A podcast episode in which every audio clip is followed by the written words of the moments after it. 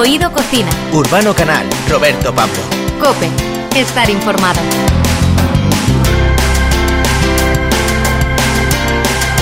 Muy buenas tardes. En este programa vamos a tener mucho tuang. Ay, qué recuerdos, Urbano. Eso era aquello de que se hacía un refresco con un sobre, se echaba en el agua y lo batías y Que- que no. que nos sabía genial. No, no, no, no. era no, eso. no, tú me estás hablando del tang. El Ah. tang. Yo estaba hablando más bien de esto.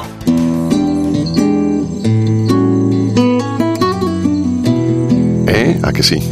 Claro, si es que es que hablas muy raro. Tú lo que quieres decir es que hoy hablamos con Diego, el tuanguero. Eso es, y aparte nos vamos a adentrar en el universo maravilloso de las memelas y las tlayudas. Pero pero ¿qué dices? Si este programa es de gastronomía, no de libros de autoayuda. No, hombre, pero qué autoayuda. Yo me refiero a un tipo de platillo mexicano. Esto, esto es una tlayuda. Una clayuda lleva eh, lo que es el asiento, después le ponemos el ingrediente que es la pasta de frijol, luego lleva el quesillo y lleva una salsa. Una mujer talludita, ¿no? Chinita, yo te llevo a Los Ángeles a preparar clayudas, a vender las clayudas. No, si tú con tal de hablar raro, eh, cualquier cosa te vale. Es un trabajo muy laborioso. ¿Y eso qué significa? Significa que es complicado.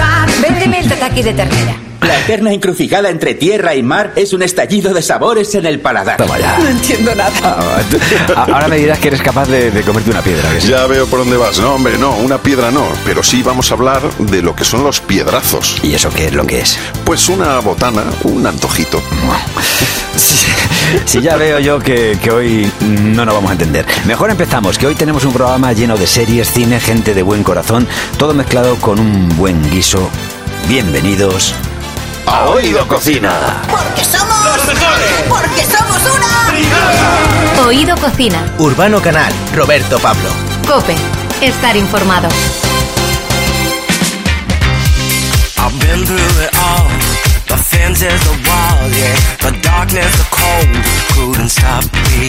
El cine y la radio tienen muchas conexiones en común. La historia que contamos eh, en uno y otro medio van destinadas a personas que quieren ver más allá de su propio entorno. Hoy vamos a hablar de una película que se estrenó en el pasado mes de junio en las grandes pantallas de nuestro país y que refleja una situación que solemos ver en los informativos normalmente por culpa de algún conflicto. Bueno, La Brigada de la Cocina está dirigida por eh, Jules Julien Petit y es una comedia social sobre barreras de los MENA en Francia y cómo en la cocina encuentran un refugio gracias a la protagonista de la historia, Katy Marie, una cocinera con hambre de éxito que se reencuentra con su vocación en un centro de acogida. Y no te hemos destripado nada porque esta síntesis del argumento es evidente. Lo bueno es ver cómo se desarrollan en la película las pequeñas historias y situaciones que se, suced- se suceden y que reflejan una realidad que está ocurriendo en la mayoría de los países más desarrollados. Hola, busco a Lorenzo Cardi. Es por el puesto de chef. ¿Y el restaurante? El lugar con encanto. Sí, es aquí, en el centro de acogida. ¿Cómo dices? Son menores a la espera de documentación. Inmigrantes. Lo disfrazamos un poco. Bueno, menores que buscando una vida mejor se juegan la vida y menores que cuando llegan al lugar de destino se dan cuenta de que no todo es tan bonito como esperaban. Para hablar de la película y para acercarla a nuestro entorno hemos invitado al chef eh, Chema Di Isidro, un tipo que desde hace tiempo eh, da salida a través de la cocina a diferentes menores que por alguna razón no habían encontrado su lugar en la vida. Chema Di Isidro, muy buenas. Hola, ¿cómo estáis? Muy bien. Bueno, Chema Di Isidro Vázquez eh, se formó en la Escuela Superior de Hostelería y Turismo de Madrid. Cuenta con una gran trayectoria profesional, ha trabajado como cocinero en diversos hoteles, restaurantes, en el Casino de Madrid. Hoy, entre otras cosas, es director gastronómico de la ONG CESAL y así podíamos estar hablando durante mucho tiempo, pero ya que le tenemos hoy con nosotros, mejor que, que se presente el mismo. Que se presente Chema de Isidro. Vamos a ver. Bienvenido, Chema. A ver, ¿qué- qué- ¿quién es Chema de Isidro? ¿En qué proyecto estás metidos ahora mismo? Cuéntanos. Chema de Isidro es un cocinero. Soy, soy, soy cocinero, amigo del chef. Y eso casi no me, no me gusta. Pues bueno, soy un, un tío de Vallecas, ¿no? De, que hace muchos años empecé en esto de la cocina gracias a, a mi maestro, ¿no? Que me salvó un poco de una vida un poco turbulenta. ¿Quién fue tu maestro? Pues don Iñaki Zaguirre, que premio nacional de gastronomía, el restaurante Jaun de Alzate. Y la verdad que el tío este me, me cambió la vida, ¿no? Porque creyó en mí, ¿no? Yo era un poquillo así, de aquella, de aquella manera. Y bueno, y me metieron... y Más me- que travieso, cuando dices Más que- más es- que- sí, es más que un poquito- travieso. Un poquito más. O sea, no lo vale sigo con un- siendo, lo sigo siendo, ¿eh? Ya, ya, no, pero ahora se queda en travieso. En traviesillo. y bueno, y empecé a, a currar y empezó, ese señor empezó a creer en mí, a decirme que, joder, que lo hacía súper bien. Y bueno, pues luego pues tuve, como habéis dicho, una larga trayectoria profesional, pues yo que sé, he hecho de todo, he hecho, yo que sé, he sido director de una cadena de restaurantes, me puse mi propio restaurante, he escrito libros, he hecho televisión, y un día paré y dije, jo, o sea, yo estoy aquí gracias al tío este. Y dejé todo, ¿no? Como Forregan, dejé de, de correr, ¿no? correr, me paré sí. un día y me monté una escuela. Y entonces me fui al barrio de Tetuán y con la ilusión de, bueno, dar cursos por la tarde de cocina a gente, entre comillas, normal. Y por la mañana trabajar con los chavalitos del, del barrio, que curiosamente eran todos de una banda latina. Y a mí me, me encantaba. O sea, yo me- el primer día me acuerdo la primera promoción que tuve de chavales. ¿Habéis visto la película Campeones? Sí, claro. Sí. Pues cuando se veces. queda, ¿no? Cuando se presentan todos ahí, ¿no? Y, y el, y el entrenador se los queda así mirando, pues me pasó a mí lo mismo. Digo, digo a ver qué, digo, ¿qué hago yo con estos y tal. Y luego, sorprendentemente, vimos que la cocina les enganchaba y que venían todos los días. Ahí me llamaban desde el CEPI de, de Tetuán, que lo maneja también Cesal, y me llamaban. Oye, Chemita, ¿cuántos han ido hoy? Y yo digo, todos. Y me decían, nada, vete. Y bien, todos, todos. Hasta, fíjate, hay una anécdota muy buena, que es la primera promoción, pues pilló la Semana Santa en medio, y me decía, profe, ¿y no hay clase? Y yo decía, pues no, y me decía, ¿y qué hacemos nosotros? Digo, pues lo que os haga los huevos, lo, que queráis. Oye, entonces podemos decir que tú has notado una conexión especial con, con estos chicos con problemas que se crían en un barrio, en familias con eh, problemas de desestructuración, digamos, y, y sabes cómo contactar con ellos y sacarles a- lo mejor. Tú, tú ves más allá de ellos, digamos, ¿no? Bueno, eh, yo creo que fíjate que es que son chavales que nunca han tenido ninguna oportunidad en la vida. Y entonces es sorprendente como, yo que sé, el primer aplauso que les dan, ¿no? Bueno, el otro día, o sea, anécdotas bonitas, tenemos feas también, pero una muy bonita, por ejemplo, aunque fuimos a hacer un show cooking, ¿no? Pues todo el mundo aplaudiendo a un chaval, y el chaval se me viene abajo y se puso a llorar y yo, pero tío, ¿qué te pasa? Y me dice, joder, chama, que es que a mí no me habían aplaudido nunca En la vida. claro. en la vida, yo qué sé, y cosas así. Entonces, claro, porque tú al final, esta gente, además que van de chungos y de malotes, o sea, luego al final, si tú escarbas ahí, pues siempre dentro de cada uno hay una persona, ¿no? Que necesita que le quiten esa etiqueta de malo, ¿no? Y que crean en ellos. Nosotros siempre decimos que nosotros lo que hacemos es les acompañamos en ese camino, ¿no? De, de cambio. Sí. Y es súper bonito, ¿no? Porque tú los, yo algunos que chavales que hemos tenido, mira, por ejemplo, para casi todos los formadores de los dos restaurantes que tenemos, tenemos restaurantes escuela, son antiguos alumnos nuestros, ¿no? Son chavales que hace 8 o 9 años pasaron por allí y ahora pues son formadores. ¡Una El polvo de hibisco le aportará acidez. Prefiero el vinagre balsámico. Si forma parte de mi equipo, acatará las reglas. Pero les ha gustado. No se trata de eso. Sí se trata de eso cuando uno es chef. Me largo, no me faltará trabajo. ¿Recuerdas que me diste una tarjeta? Sí, hola, soy Katy Marie. Vale, ya me llamas tú. Katy Marie, bueno, vayamos a la, a la Brigada de la Cocina, la película, una película cuyo director ya hemos dicho que es Louis Julien Petit, que, que ha llevado a la pantalla grandes éxitos como Siempre el mismo día, Bienvenidos al Norte, que yo es de las películas que más me he reído, Intocable. Es una película que tiene, digo, eh, la Brigada de la Cocina una parte emocional porque a todos nos gustaría que las cosas ocurrieran así. ¿A ti te parece que la historia es realista? Como decimos, es un grupo de menas, es decir, de menores, sin papeles, la mayoría, que está en un centro, centro de acogida, eh, y en el que de repente, pues eh, aquí nuestra protagonista eh, decide que ha dado un vuelco a su vida también, se va del restaurante porque tiene diferentes enfrentamientos con la que era la chef, ¿no? La jefa, y entonces se piensa que nada más salir de ahí va a encontrar trabajo por otro lado, no encuentra y acaba en este centro de menas siendo la cocinera de ellos, ¿no? Esto eh, tiene parte de, de realismo lo que ocurre en ese centro.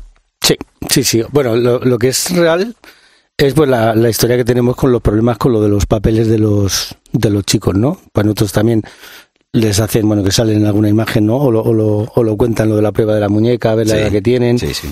Eh, las deportaciones, ¿no? O sea, nosotros son cosas con las que trabajamos diariamente de los chavales. Y luego tiene una parte súper real, ¿no? De cómo, por ejemplo, cómo trabajamos nosotros con los, con los chicos, que es muy parecido, ¿no? A lo que hace ella. Pero lo único que le, claro, que la realidad no es, no es muchas veces, ¿no? Lo- lo- la, la- la pura realidad, que es la predisposición de los chavales. Sea, nosotros los chavales con los, con los que nos encontramos no, No son tan no son dóciles. tan dóciles, no, no, no, ni de coña, pero estamos- a mí me encantó, yo me estuve pues media película llorando como una madera, Sí, yo no sé las, las veces que lo intenté ver porque, joder, me emocionaba cada deporte, porque claro, son situaciones de nuestras del, del día a día y lo más bonito, ¿no? Cuando a nosotros lo que más nos gusta y lo que más nos llena es siempre cuando un chaval te llama, Chemi, que me han contratado, ¿sabes? O que me han Qué dado los grande. papeles y tal. Y ahí, ahí está muy bien llevada, ¿no? Y sobre todo, ¿no? Cómo los, cómo los hace a los chavales, ¿no? Que se interesen, ¿no? Como la, la autoestima, como...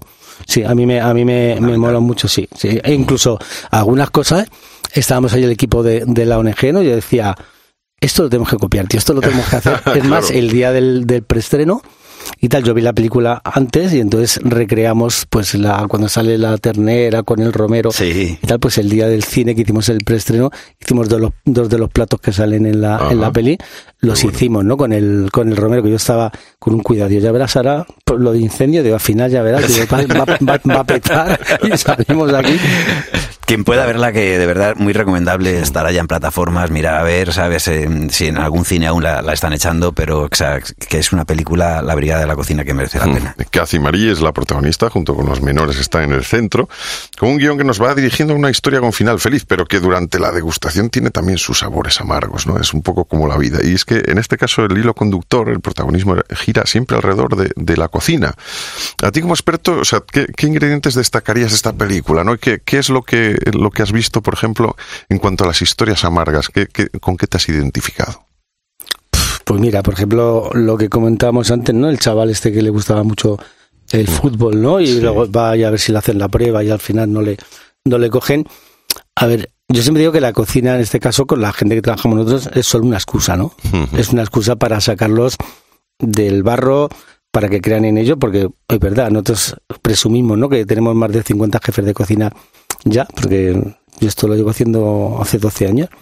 Pero luego hay chavales que han dejado la hostelería, ¿no? Y se han ido, yo que sé, de mecánicos o se han puesto sus negocios, etcétera. Entonces al final es una, es una excusa, ¿no? O sea, a nosotros lo que nos gusta realmente es trabajar con gente, no con cocineros, ¿no? Con gente, pues también sacamos camareros, pero al final es igual, ¿no? Lo que pasa es que es verdad que la cocina tiene una cosa que es maravillosa, que si te pones lo hace, ¿no? Mira, yo la, la ratatouille que tengo aquí tatuada Sí. en la película, ¿no? Que, sabes, que, que todo el mundo puede, puede cocinar. Entonces nosotros demostramos que, que estos chavales, que en verdad que muchas veces nadie cree en ellos, ¿no? Porque son chavales que vienen de otros programas de formación que no han hecho nada en la vida o no les ha salido bien, nosotros demostramos que si se les cuida bien, se les trata bien y se les motiva, pues que salen para adelante y pueden ser grandes profesionales en un futuro. ¡Qué infierno! ¿Ha visto la cocina? Estoy sola para 70 cubiertos. Si necesita ayuda, dígaselo a los chicos. A ellos les encantará. ¡Estamos aquí! No puede ser, pero ¿cuántos hay? Ya te lo he dicho, están muy motivados. Las tablas allí, cuchillos y peladores aquí. ¿Qué es un pelador? No saben hacer nada. Exacto. Me encanta. Estamos en Oído Cocina con Chema de Isidro. Estamos hablando de la película La Brigada de la Cocina. Eh, algo especial para aprender es eh, el respeto y el orden. Y estas son dos premisas que se dan en la cocina. ¿Por qué es tan importante acatar las órdenes y respetar a un superior en la cocina? La disciplina. ¿Por qué es tan importante la disciplina en la cocina? Pues mira, porque el, el chef, en este caso no, el jefe, y tal, es como un director de orquesta. Sabe, nadie sabe lo que tiene en la cabeza, solo él. Ajá. ¿no? Entonces cada vez que, porque todos los días en hostelería es súper bonito porque ningún día es igual. Claro. Entonces un día se te joroba el horno, otro día no viene el de no sé qué, otro día que no sé, otro los comensales llegan a la misma hora, otro día. Entonces alguien tiene que mandar, ¿no? Alguien que para eso es el, para eso es el jefe, ¿no? Entonces el, si no hubiera ese respeto sería un caos, porque imaginaros que nosotros cuando estamos en un restaurante, pues estamos haciendo 50 platos a la vez, entonces alguien tiene que poner orden, ¿no? Y entonces que a mí me encanta, ¿no? La, el we chef, ¿no? El sí, chef, ¿no? Chef. es una, Sí, a ver, para estos chavales funcionan súper bien, ¿no? Porque a mí, por- yo por ejemplo, en el día a día con ellos, que no me miren mal. O sea, es el, porque estos son chavales que vienen de la, de la calle, Sí. ¿no? Y entonces tienen que, o sea, lo de la disciplina no lo llevan muy bien. Y es verdad que muchas veces las disciplinas que, la que han vivido esa base de golpes, de castigos y tal, nosotros no, ¿no? Nosotros lo único que queremos es respeto y, y libertad. Nosotros siempre trabajamos una cosa que también llevo tatuado aquí, que es la libertad y compromiso. ¿no? O sea, nosotros trabajamos desde la libertad para que los chavales se acercan, pero también tienen la puerta abierta, ¿no? Por si se quieren ir o a lo mejor no es su momento. Nosotros, nuestro trabajo más importante es que no se vayan. Siempre. y, casi nunca se van. Y casi nunca se van. Eso es importante. Bueno, es difícil, claro, ya lo has dicho, es difícil llegar a ser chef, por supuesto. No, no todo el mundo está llamado, son muchos los, los llamados, pocos los elegidos, ¿no? Como se suele decir. Pero en, en general, ¿Qué, eh, ¿Con qué os quedáis vosotros? ¿Con esa, eh, ese que un chaval que ha, que ha, sido muy difícil en el camino? O sea, ¿quiénes son tus, digamos, los chavales que más te han marcado? Que aparte de los tatuajes han dejado un poquito esa, una, escarificación en ti. Pues mira, mm. es que yo, yo llevo tres mil y pico chavales ya, ¿eh? o sea, alucina. Pues mira, yo por ejemplo, mi Chile, yo siempre es un tío que presumo un montón, ¿no? Porque Chile eh, pues lo tuve yo conmigo hace nueve años. Este tío estaba metido en muchas movidas, muchas, muchas. Bueno, para que te hagas una idea, hasta, bueno, pues eso, venía armado, pero con armas importantes al, al, curso. Y tratando, hablando con él, y mira, tío, iba a ser padre y tal ta, ta, ta, ta, y mirarás mi jefe de cocina de, de mira, se me ponen hasta los pelillos de, eso, de punta, eso es ¿eh? que está ahí, la, la, el, claro, el tatuaje claro. está ahí yo soy un llorón, yo estoy todo el día llorando. Ser chef es un trabajo muy laborioso. ¿Y eso qué significa? Significa que es complicado. Véndeme el tataki de ternera. La eterna encrucijada entre tierra y mar es un estallido de sabores en el paladar. No entiendo nada. Sí, me encanta. Por cierto, que estamos hablando y estamos, eh, yo creo que destacando lo positivo, que es lo que hay que hacer, pero decía está bien y decíamos antes ahí sin sabores. Eh, a ti ha habido algunos de los que, bueno, de los alumnos que te han llegado a amenazar, o sea, y a decirte, vamos, que te quitaban la vida. Y gente que, Bueno. que ha estado en, en situaciones complicadas, ¿no? De, de su vida que, que, que por la que cuando han estado en la calle han tenido, pues, eh, comportamientos, como decimos, que, pues, que cercanos a la violencia y, y que al final eh, son personas que se han recuperado. O sea, son chavales que al final han demostrado que cuando han- algunos, no todos, Sí. algunos, ¿no? Bueno, pero ¿sabes lo que pasa? O sea, nunca, nunca los puedes tener miedo jamás. Y, y yo muchas veces me he acojonado que te, mucho, ¿eh? Pero claro, tú no puedes demostrar miedo nunca, nunca jamás. Eh, como ya tenemos que ir acabando, a través de, de la ONG, bueno, de- decíamos CESAL, eh, tenéis dos restaurantes escuela. Uno es la Quinta Cocina, el restaurante de la Quinta de los Molinos en Madrid. El otro es el del Polideportivo Aluche. Aluche, ujú. Dinos quién trabaja en estos restaurantes y qué tipo de cocina servís. Bueno, pues la, la quinta es un centro cultural, ¿no? Y entonces está hecho para, para, es como un poquito más gourmet y el de Luche, sin embargo, es como una cosa como más familiar. Pero mira, yo ya dentro de muy poquito salgo para El Salvador, que vamos a, me a tirar allí todo el veranito, ahí montando otro restaurante escuela con la gente ahí de las maras y de las... A mí, a mí me, me gusta el jaleo. Te gusta el jadeo, sí, la jarana. Pero bueno, yo creo que esto, fíjate, una cosa, vamos a El Salvador porque yo un día en una, bueno, en una reunión que tuvimos ahí con gente, yo dije, digo, esto se puede hacer en cualquier parte del mundo, porque al final lo único que enganchan son los profesores. O sea, si tú tienes un buen formador de lo que sea, al final grandes. enamoras. Entonces yo siempre eh, le doy mucho valor ¿no? a la figura del maestro y el aprendiz. ¿no? O sea, yo me enamoré de Iñaki, yo flipaba. Yo cada vez que venía a la cocina, yo a flipar, "Este está como un cencerro, pero tío, o sea, cómo mola el tío. ¿no? Y entonces los chavales al final tienen que ser una referencia y nosotros pues hemos logrado no pues tener muchas referencias y por eso lo hacemos también. Y esperáis que, que ese mensaje de amor, que es cocinar y que es la, vuestra escuela, cale allí en, en- en Salvador también. Sí, ¿sabes lo que pasa? Mira, cuando tú haces las cosas con tanto amor y tanto cariño, ¿no? Porque luego al final lo que hemos dicho, al final la cocina es una excusa, ¿no? Pues claro que sí, y te ves ahí, bueno, yo trabajando con los chavales de las comunidades y tal, claro que sí, claro que sí, porque si nosotros vamos con la fuerza que vamos siempre con la con la ilusión, al final lo contagias, ¿no? Totalmente. Quien quiera ayudar, que se meta en la web de CESAL y ahí va a encontrar un montón de, de formas de, de colaborar con, con esta gente que está haciendo que al final, socialmente, decía yo, la emotividad, ¿no? Pues eh, seamos todos un poquito mejores. ¿eh? Que lo dicen, ¿no? Que cocinar es un acto de amor. Y, Total. en eso creemos. Muchísimas gracias, Chema. No, gracias a vosotros. Porque somos los mejores. Porque somos No es posible. ¿Quién hizo el ratatouille? Díganme ahora. Oído Cocina. Urbano Canal, Roberto Pablo. Cope. Estar informado. Bueno, en todo programa de radio siempre hay un crítico de cine y suele haber un experto en gastronomía. Ah, está muy bien que lo digas, porque en este programa no hay ni lo uno ni lo otro. No cumplimos académicamente con ninguna de estas dos especialidades, pero nos encanta el cine y nos gusta todo lo relacionado también con la alimentación. Sí, por eso nos interesa cuando maridan estos dos mundos, cuando se unen.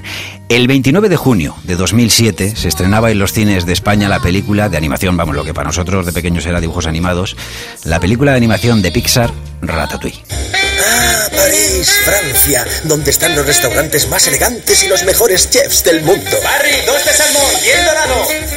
Desde pequeño he querido ser uno de ellos. Puede parecer un sueño extraño para una rata, pero siempre he pensado que con esfuerzo y un poquito de suerte solo es cuestión de tiempo que me descubran. Para quien la haya visto, seguro que no tenemos que convencerlo de nada. La película es genial, y más si pensamos que el guion trata de una rata que quiere convertirse en un gran chef. Y lo más importante es que Remy, que es como se llama la rata, tiene mucha mano para la cocina. Necesito este trabajo. He perdido muchos. No sé cocinar y estoy hablándole a una rata como si entendiera lo... ¿Has sentido? ¿Puedes entenderme? Yo no sé cocinar, pero tú sí, ¿verdad? No seas tan modesto, hombre, que eres una rata. Evidentemente a ninguno de nosotros nos gustaría encontrarnos con una rata en la cocina de un restaurante, ni en ningún sitio de un restaurante, ni en nuestra casa siquiera. Eso no significa que en algunas cocinas haya ratas. Quiero hacer cosas, papá. Aléjate de los humanos, es peligroso. ¡Ay! Calla y come tu basura. Calla y come tu basura, pero ese es, es otro tema. La historia de Ratatouille es una genialidad justo por eso. Porque consigue hacer que uno de los bichos más repulsivos que hay para la mayoría de las personas se convierta en un ser al que podemos querer y al que deseamos que todo le salga bien. Pero, como hemos dicho, no somos críticos de cine, por lo que esta labor se la vamos a dejar a tres personas que saben de películas de animación más que nosotros. Os presentamos a Becky, la cuarentenista de 10 años de edad. A mí el cine me gusta porque me hace pensar. Anda. Liberto, crítico despiadado de 7 años. De el ratón que se pone en el pelo del otro y le ayuda a cocinar. Y Pedrito, de 5 años, un conocedor de este tipo de cine, gracias al móvil de su madre y el tiempo que han tenido que pasar en las salas de espera de urgencias de los hospitales por sus múltiples traumas y traumatismos, aún no diferencia entre ficción y realidad. Sí, y tiene unos amigos.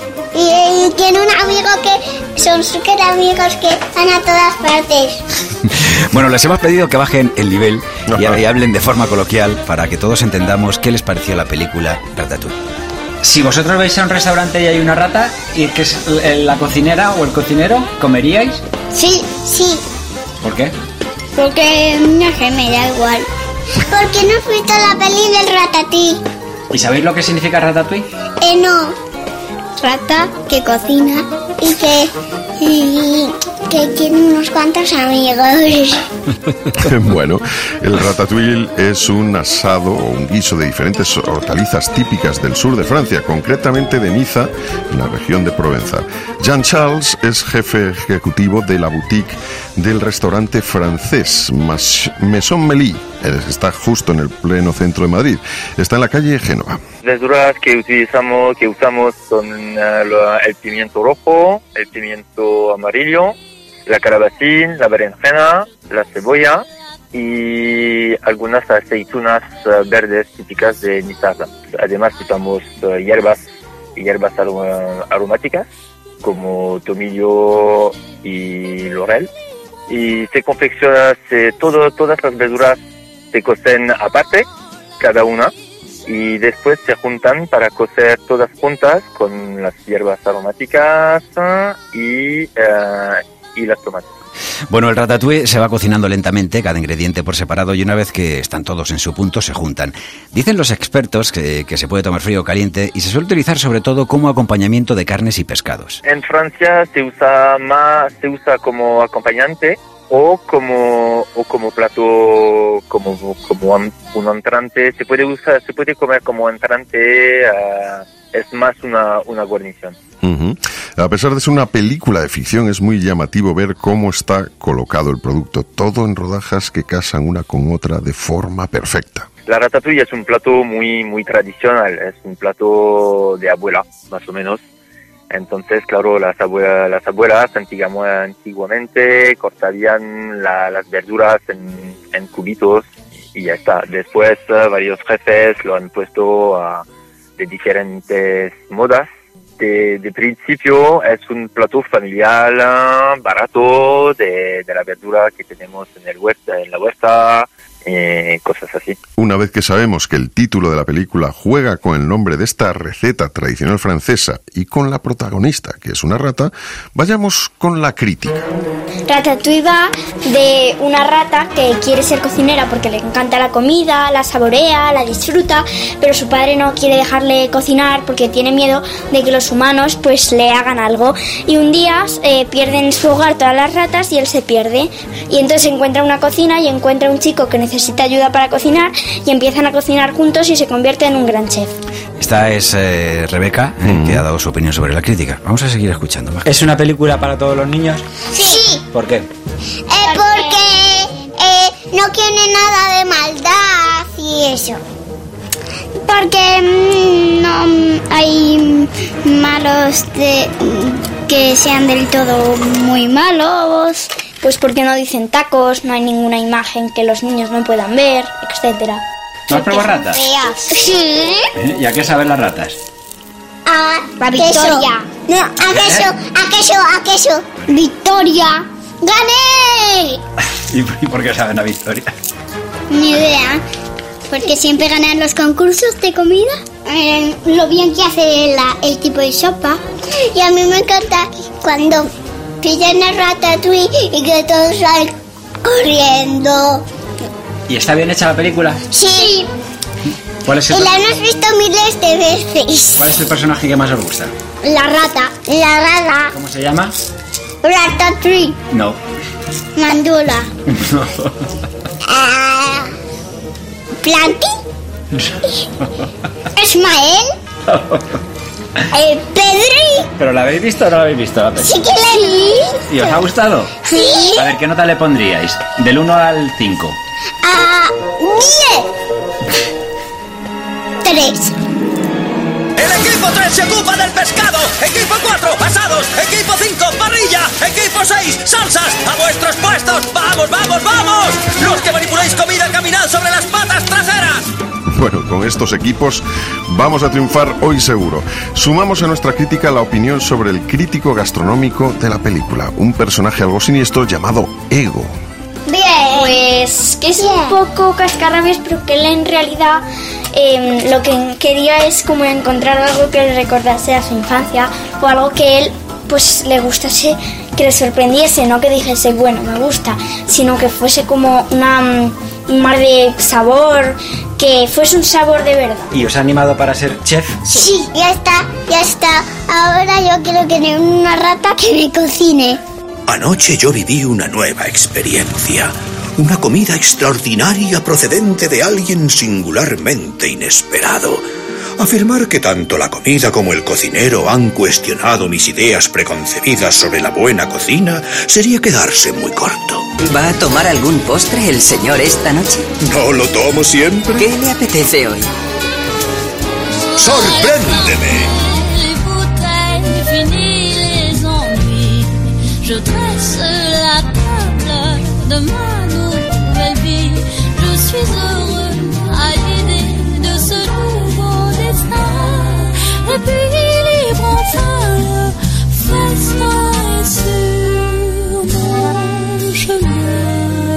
Oído Cocina. Urbano Canal, Roberto Pablo. Cope. Estar informado.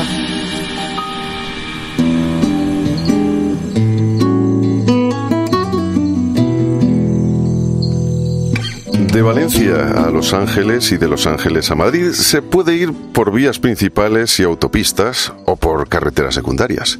Se tarda un poco más. Carreteras Secundarias Volumen 2 es el nuevo disco de Diego García Tuanguero, la nueva entrega de su recorrido musical por el continente americano, todo un viaje. Es un viaje sonoro por la música latinoamericana desde el corazón de la jungla.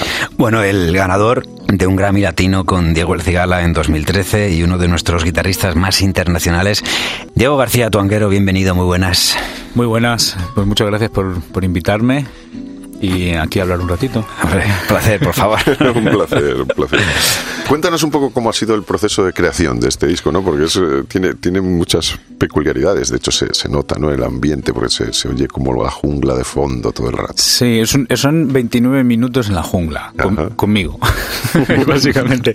Bueno, el proceso ha sido largo, porque hubo que improvisar mucho. Mi idea era, yo el el 13 de marzo del 2020 tenía mi vuelo para irme a Buenos Aires y empezar, eh, y que yo quería entre Argentina, Chile, hacer todo el viaje re- físico por toda Latinoamérica. Pero hubo que improvisar y entonces eh, el único lugar donde podía entrar, yo miré ahí restricciones. ¿De dónde me puedo ir? Costa Rica. Hostia, aquí aquí pues, con la PCR ya puedo entrar, me voy para allá.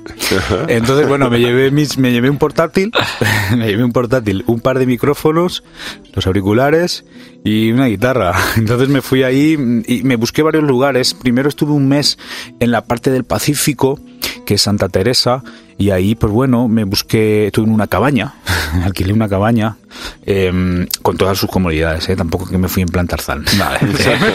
Que tenía wifi, la hostia, tenía de todo. Y ahí, pues bueno. Una yo- cabaña con ascensor. Una cabaña con todas las comodidades.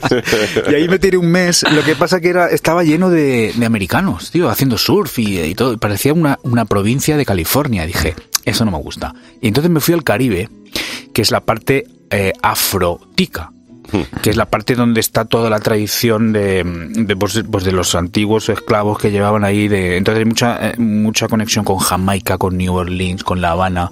Es un sitio muy interesante. Y ahí me alquilé otra cabaña, que además era un, un español que tenía cabañas allí. Y, y nada, yo me puse por las mañanas, simplemente yo quería practicar. Le momento la guitarra, me compré una sillita, me fui allá a un claro, tranquilito, a tocar y, y- y era una pasada, tío, aquello una sinfonía. La jungla era una sinfonía. Nada, empecé a tirar los micros ahí, empecé a hacer grabaciones. Me costó tiempo, ¿eh? Tuve tres meses. Porque, claro, luego empezaron las lluvias. Entonces las lluvias era una semana encerrado en la cabaña que no se podía salir. Un ruido de la hostia. Y yo, bueno, me, me volví un poco loco, ¿eh? La, la- la parte técnica. Pero... Pero bueno, fue como un, como un reencuentro con... Primero con el bosque, tío, que es de donde sale la guitarra. La guitarra, en concreto la guitarra que a mí me hicieron, las guitarras Ramírez, que son de aquí de, de Madrid, pues tenían eh, esas maderas centroamericanas y yo quería pues como devolver... ¿Qué madera es, perdona? La verdad que no tengo, se lo tengo que preguntar. Es que sé que hay una... Hay una... Y, y el palo santo está. Palo santo, el palo sí. santo hay parte de palo Ajá. santo y hay parte de eh, ma- ma- maple en inglés. Maple, eh, maple, arce.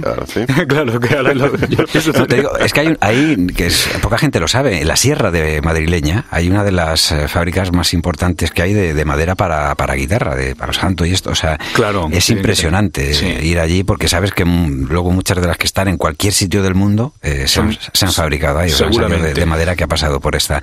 Que, que estaba pensando dándole vueltas a lo de las uñas, que digo que de todas maneras pre- pregúntale a Rosalía. Ella tiene una asistenta que le pone una Claro, pero te digo, un- pero solo en una mano, porque si no, no vas a poder tocar. Oye, eh, una de las canciones del disco nos trae directamente la conexión con este programa. Se llama, vamos a escuchar, una canción que se llama Canela y Limón y que suena así de bien.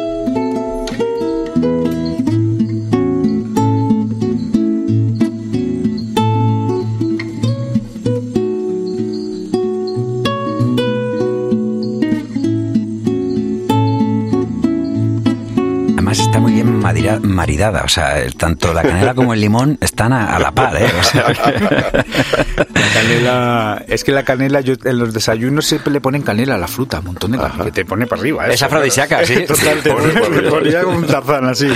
Y entonces yo dije, eso era en, en la ciudad de Limón. Eh, En, en principio se iba a llamar Canela en Limón. ¿Canela en limón? Eh, Limón es una ciudad de- que es un puerto, es un puerto ahí muy importante del Caribe y tiene toda esa mezcla afro, jamaicanos, eh, música calipso, reggae, es una pasada, es multicultural, o sea, es una pasada de ciudad.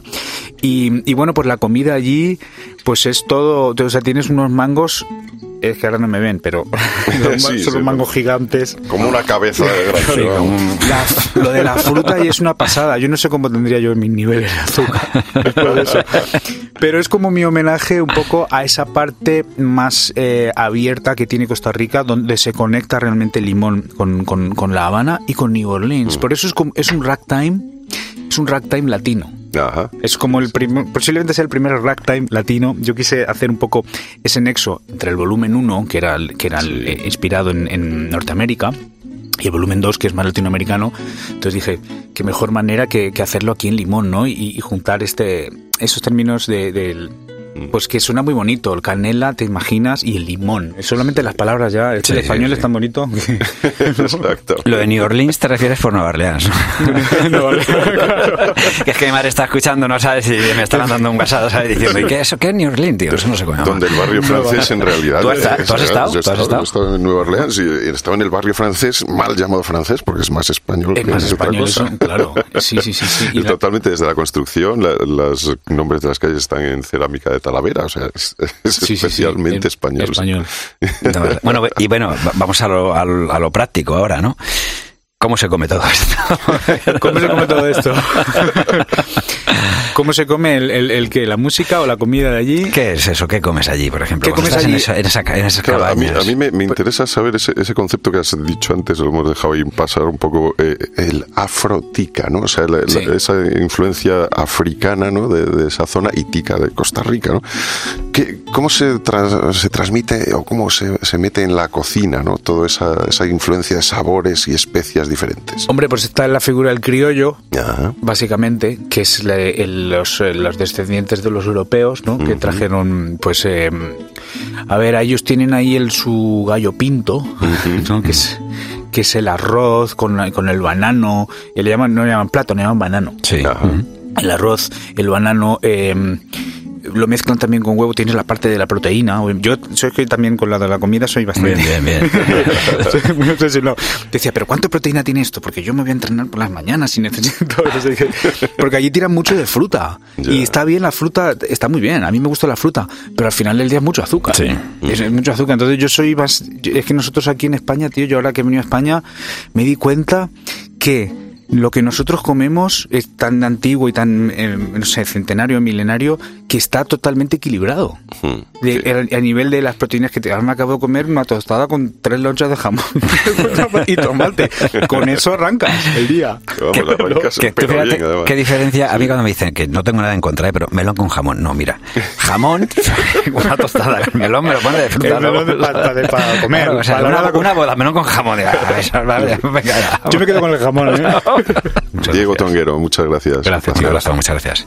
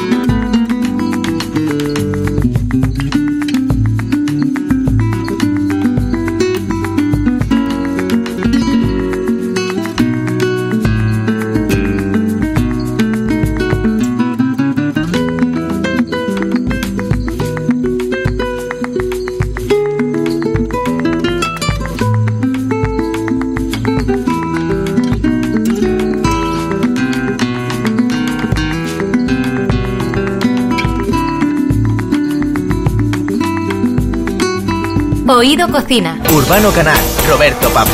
Cope. Estar informado. Bueno, en Oído Cocina nos gusta todo lo que tiene que ver con la gastronomía.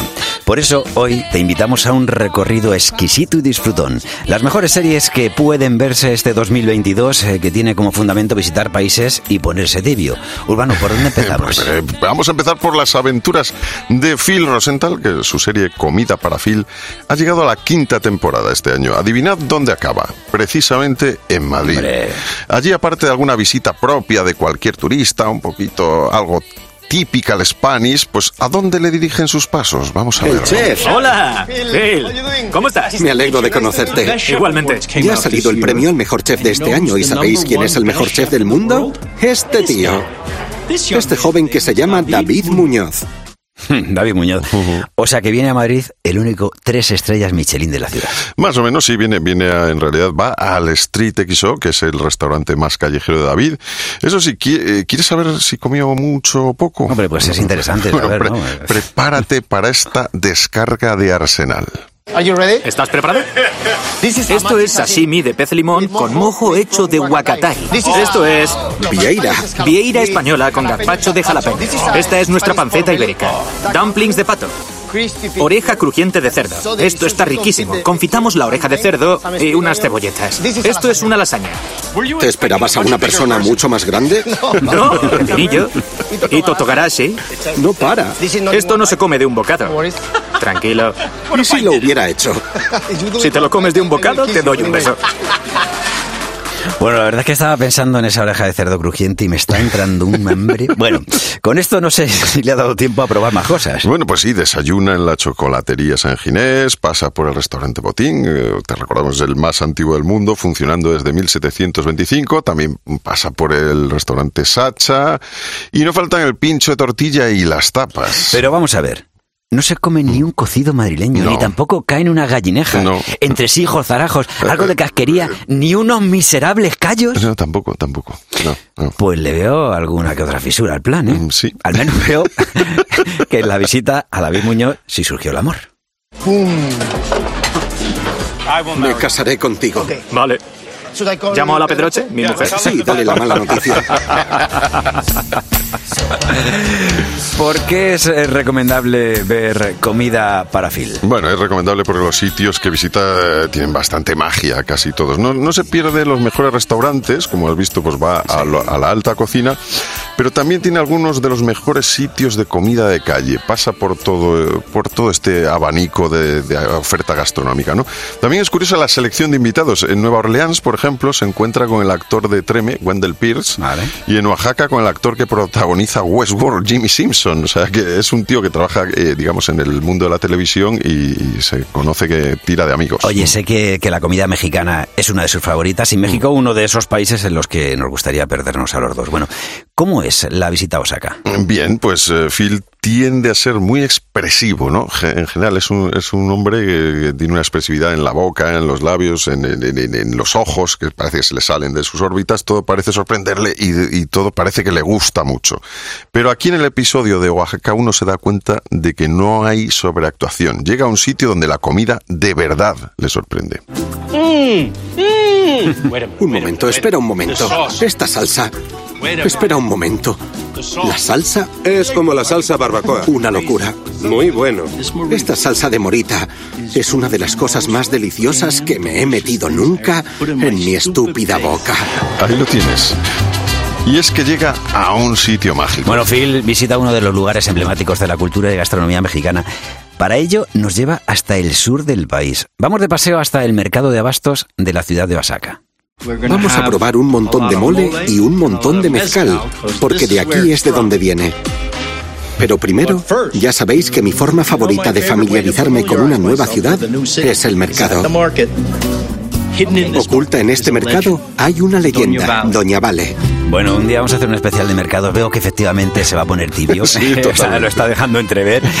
En el mercado se encuentra con Doña Vale. Eso es, es la que hace las memelas con salsa de chile morita que van a visitar gente de todo el mundo. Y claro, y que a él le sorprende, ya has oído antes qué expresivo sí, ha sido. ha ¿no? sido total. Pero para saber quién es de verdad Doña Vale, hay que cambiar de serie. Nos vamos a Street Food, episodio Oaxaca. ¿Quién es Doña Vale?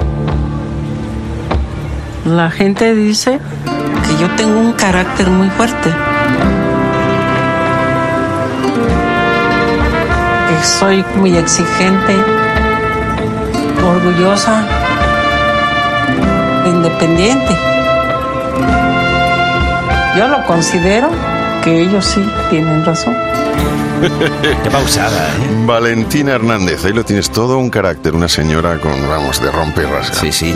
Bueno, es una serie documental que recorre los mejores lugares de comida callejera del mundo. Por supuesto, tiene un episodio dedicado a, a Osaka o a Jaca que te recomendamos ver para aprender un montón de cosas sobre la comida mexicana y para pues salivar cuando lo ves.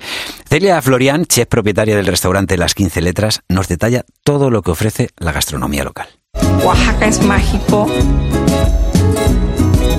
Tenemos eh, una biodiversidad increíble, una variedad de culturas indígenas, salsas y moles que jamás vas a encontrar en otro lugar.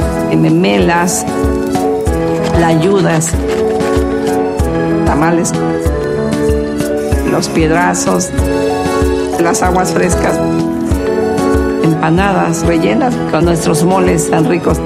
Oaxaca es rico. Nos ofrece muchas cosas, como puedes oír, desde las memelas de Doña Vale a otras mujeres que han sacado adelante a su familia ofreciendo su cocina en plena calle. Ese es el caso de Brígida Manzano, jefa de Tlayudas La Chinita. Yo el negocio lo empecé ahora sí que por necesidad. Murió mi esposo en un accidente y uy, yo, decía, yo me quedé con cuatro hijos. Yo decía, no, pues ¿cómo voy a ganar, no? Para trabajar o cómo voy a mantener a mis hijos. Tuve que ver cómo salir adelante. Nadie me enseñó a preparar las ayudas. Yo preparaba en mi casa para darles a mis hijos. A mí me gusta así. Entonces yo pienso que a la gente también le va a gustar, ¿no?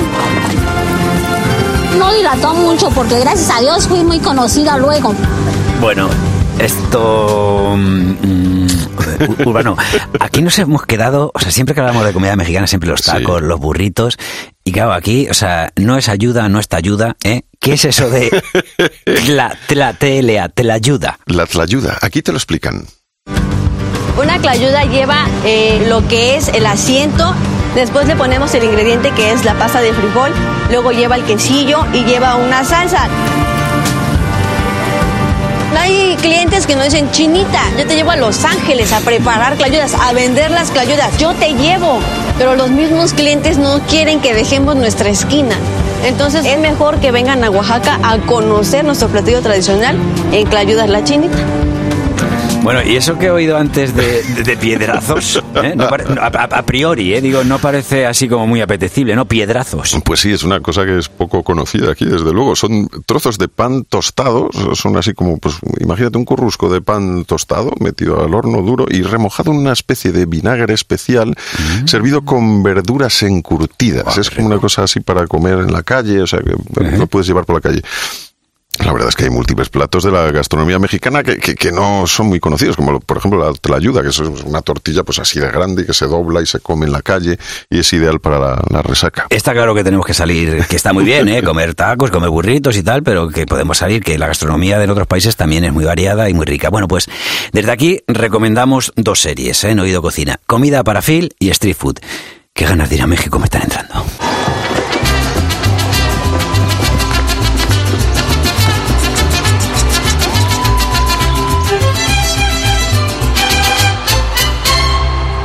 Busca lo más vital nomás, lo que es necesidad nomás, y olvídate de la preocupación. Tan solo lo muy esencial. Pues te de ser sincero, Urbano, a mí cada vez que, que disfrutamos de un Oído Cocina me sabe a poco. ¿Te sabe a poco? Pues hombre, lo- bueno es que siempre hay un momento para volver y volveremos en, en breve. En breve estamos otra vez por aquí. Ah, vale, y entonces empezamos ya a guisar el siguiente programa. Empezamos a guisar el siguiente programa. Y mientras tanto puedes escucharnos, te puedes conformar con oírnos en el podcast en cope.es y también estamos en las redes sociales. Sí, señor, es un placer degustarnos, por ejemplo, en, en Facebook. En Facebook, en Instagram y, Y en Twitter. Twitter. Ahí ¿Qué estamos. somos? Oído Cocina Cope. Oído Cocina. Urbano Canal, Roberto Pablo. Cope. Estar informado.